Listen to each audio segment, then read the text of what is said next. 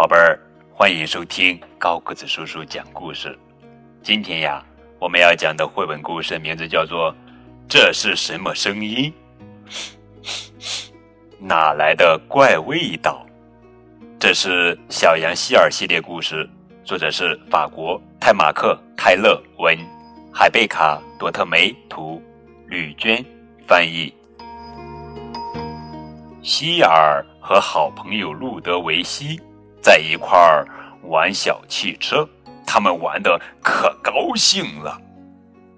突然，咦，这是什么声音？路德维希问。等等，路德维希，快看呀，墙上的墙纸破了。刚才一定是墙纸被撕破了，所以才发出声音。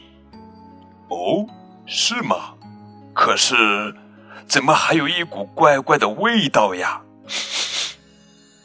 那是墙纸上的胶水的味道，难道你从来没闻过吗？哎，真拿你没办法。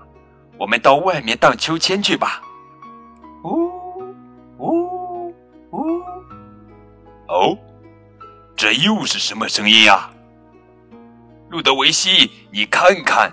春天来了，小草都醒了，花儿也开了，它们全都会发出声音的呀。小草都醒了，多美啊！啊，太美了。可是，可是还有一股怪怪的味道耶。拜托，这是春天的味道，好不好？你怎么什么都不知道呢？唉，真拿你没办法。算了，我们去玩弹珠吧。哦，又来了，又来了！可怜的路德维希，你没注意到吗？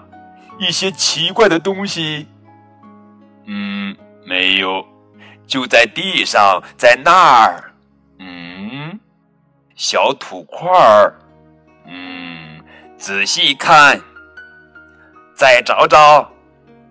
路德维希，那是一只鼹鼠。